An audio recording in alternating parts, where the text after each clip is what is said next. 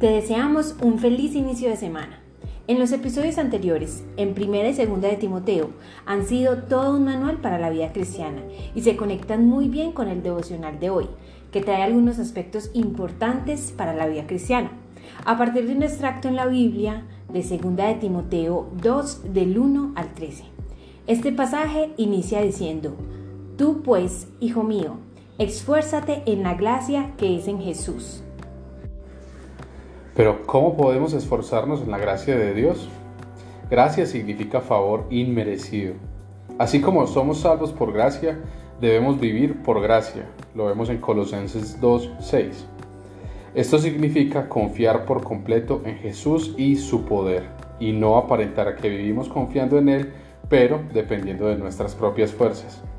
El reto es que recibamos y confiemos en el poder de Jesús sobre nuestras vidas. Solo Él puede darnos la fortaleza para hacer su voluntad.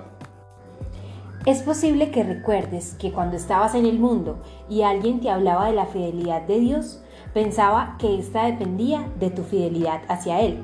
Es decir, que Dios es fiel si nosotros permanecíamos fieles. Esto es fácil de aceptar porque es lógico para cualquier humano y aún es un campo de batalla.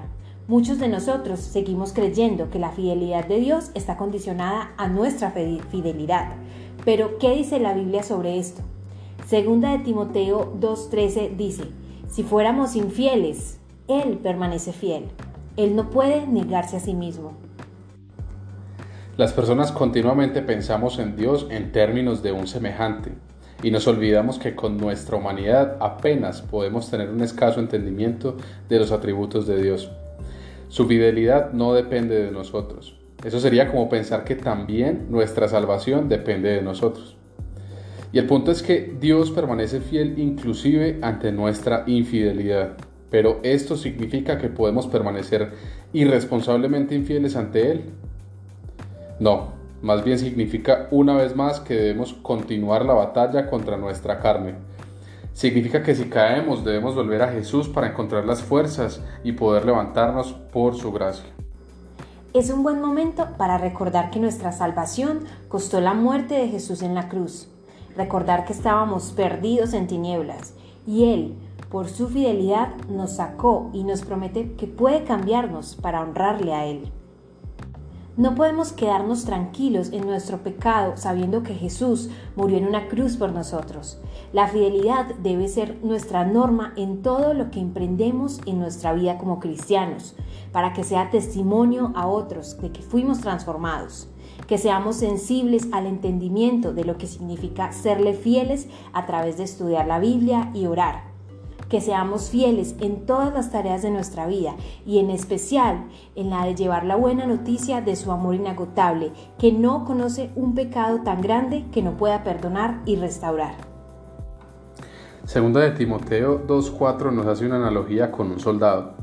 Podríamos imaginarnos a un soldado que en plena batalla se dirige a su superior para pedirle permiso para retirarse por un día a la ciudad para ocuparse en algunos negocios y saludar o disfrutar de algunos momentos de ocio con sus amigos. Lamentablemente muchísimos cristianos estamos buscando vivir de esta manera. El resto del versículo 3 nos habla de agradar a aquel que lo tomó por soldado. Te invitamos a establecer tus prioridades.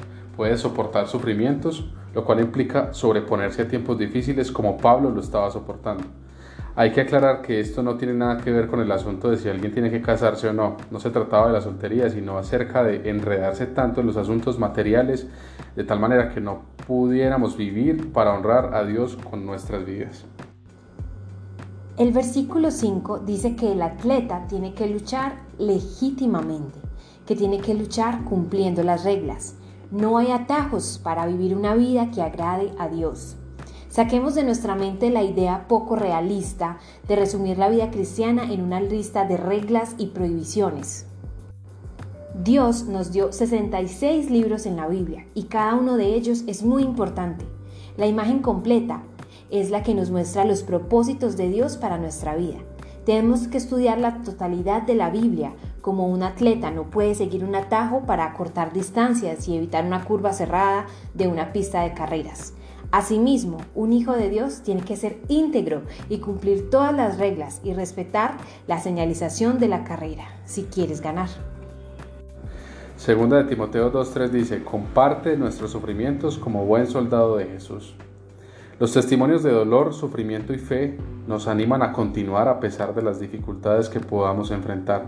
Porque cuando algo difícil nos sucede, lo normal, lo que siempre sucede es que la mente nos envuelve en la autocompasión pero ver la fidelidad de Dios en medio de las pruebas le da consuelo al corazón y alienta a los que nos rodean a seguir con más pasión a Jesús. El reto de hoy es a que te animes a dejar la autocompasión y las excusas a un lado y te atrevas a tomar esa palabra que Dios ha declarado sobre tu vida y a aceptarla y creer en Él. Somos Comunife Urabá una iglesia llena de amor y pasión por las nuevas generaciones. Si quieres conocer más de nosotros, puedes buscarnos en la web como www.comunifeuraba.com y en Facebook y en Instagram como arroba comunifeuraba. Estamos ubicados en la vía Carepa, al lado de Coca-Cola. Tenemos servicios los domingos a las 9 y 30 de la mañana y los miércoles a las 7 y 30 pm. Queremos verte allí.